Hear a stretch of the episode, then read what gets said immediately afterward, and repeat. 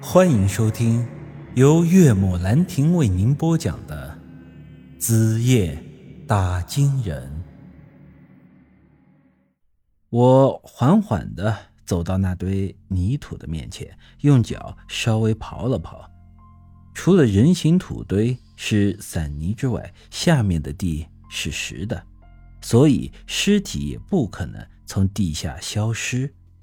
那么现在只有一种可能：孙莹莹的尸体由于某种特殊的原因，直接化成了这堆泥土。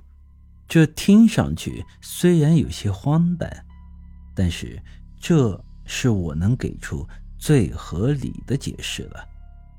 刚才看尸的年轻人说：“哎呀，算了，村长，一个死人而已，没了就没了，就当今天早上啥也没见到。”另一个人说道：“你说他要是变成鬼跑了，今天晚上再来找你咋办呀？” 他要来正好，我现在还没讨着媳妇呢。我早上瞅了一眼，长得还挺将就的。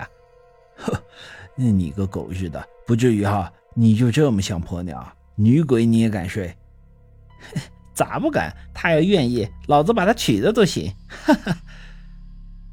两个年轻人很是没有正形，连这死人的事儿也敢拿来开玩笑。最重要的是，我听他们说这娶女鬼、睡女鬼的事，我心里是越听越膈应。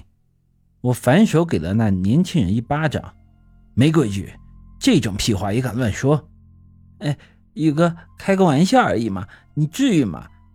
这时，杨凯旋也走了过来，对那群年轻人喝道。玉哥打得好，这可是一条人命。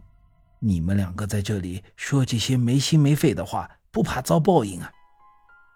两年轻人低下了头。呃，行了，玉哥，村长，我们错了还不行吗？呃，我承认，呃，是我们嘴臭了点。说完，灰头土脸的就走了。这时，我望了望河岸的四周。渐渐的陷入了沉思，杨凯旋拍了拍我的肩膀，问道：“哎，宇哥，你是不是看出点什么来了？”我摇了摇头：“哎，这倒没有，我只是在想一个问题。咱们先不管这尸体是如何消失的，也不管这人是怎么死的，我不明白那个孙莹莹昨天大晚上跑到这种地方来干什么呢？”据说是和二狗家闹点矛盾，所以要回城里。但是回县城的路可不是走这边，这里除了早上有人过来打猪草，平时村里人都很少来这地方啊。我这话似乎一下子说到了点子上。杨凯旋嘶的一声：“对呀，出村里的路根本不在这边。”他大晚上的来这种地方确实奇怪。我又仔细的想了想，还是没有结果。行了，小杨，这大中午的，先回去吃饭吧。这事儿干想也想不出个结果来。哎，也是。那走吧，待会儿去二狗家买两个凉菜，然后到我那儿去喝两杯。我呵呵一笑。哎，好了。还是别了，我估计二狗家现在别说凉菜了，就是装凉菜的碗都没了。去我那里吧，我让你嫂子炒两个菜。这天下午，太阳落山之前，我带上打金的家伙事儿，又去了一趟河边。这时恰好遇到了在河边打猪草的赵婶儿。婶子，天都要黑了，还在这忙活？听说。你家老母猪前几天生了呀？生了几个啊？赵婶一手握着猪草，一手拿着镰刀，笑呵呵的跟我说道：“ 嗯，五个，个个都活蹦乱跳的。哟，那你今年可有的忙活了。明年杀猪的时候可别忘了请我呀。忘不了，你妈都跟我说了，让我把好的东西。”都留给你。好好东西，啥好东西啊？吃啥补啥，还能有啥好东西？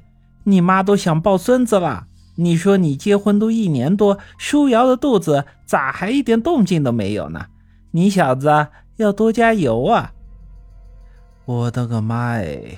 你怎么啥事儿都在往外面乱说呀？搞得你儿子好像是有多无能一样的。嗯嗯，谢了啊，赵婶，这么多猪草你背得动吗？要不我帮帮你吧？不用，看着多，支棱着的，不重。哎，行吧。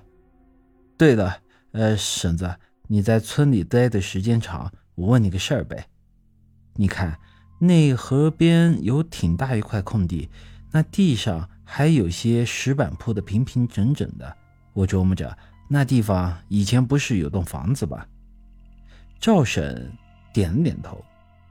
因以前是有，但是这后来一年，嗯，摸河沙涨了大水，把那房子给冲没了。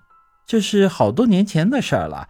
那时候你小子好像还没出生呢。我若有所思的点了点头。哦，那房子被冲之前，里面住人没有啊？怎么没有？就是那孙赖子的房子。这房子没了，那老东西就去外地要饭了。现在在外头是死是活都不知道呢。